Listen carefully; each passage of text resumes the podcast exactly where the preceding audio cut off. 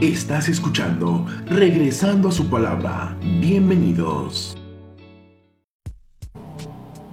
El pasaje que hoy nos hace regresar está en el Salmo 25.3. Ciertamente ninguno de cuantos esperan en ti será confundido.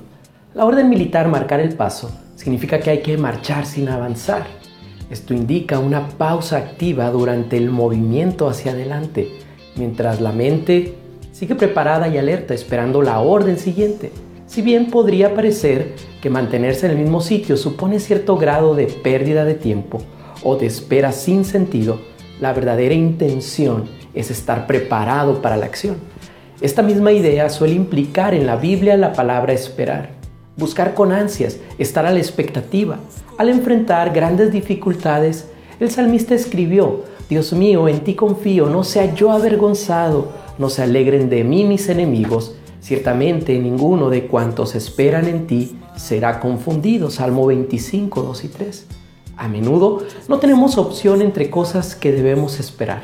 Un diagnóstico médico, el resultado de una entrevista de trabajo, el regreso inesperado de un ser querido. Pero sí podemos decir cómo será esa espera.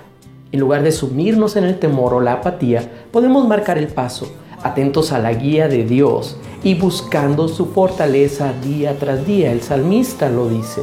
Muéstrame, oh Señor, tus caminos, enséñame tus sendas, encamíname en tu verdad y enséñame porque tú eres mi Dios, el Dios de mi salvación. En ti he esperado todo el día. Querido hermano y amigo, debes de estar preparado para la siguiente orden que venga de los cielos, de parte de Dios. Recuerda, esperar en Dios es confiar en Él de forma práctica, estando listo para la acción. Esto fue Regresando a su palabra, impartida por el pastor Eliseo Mayorga de Casa de Oración en La Paz, Baja California Sur.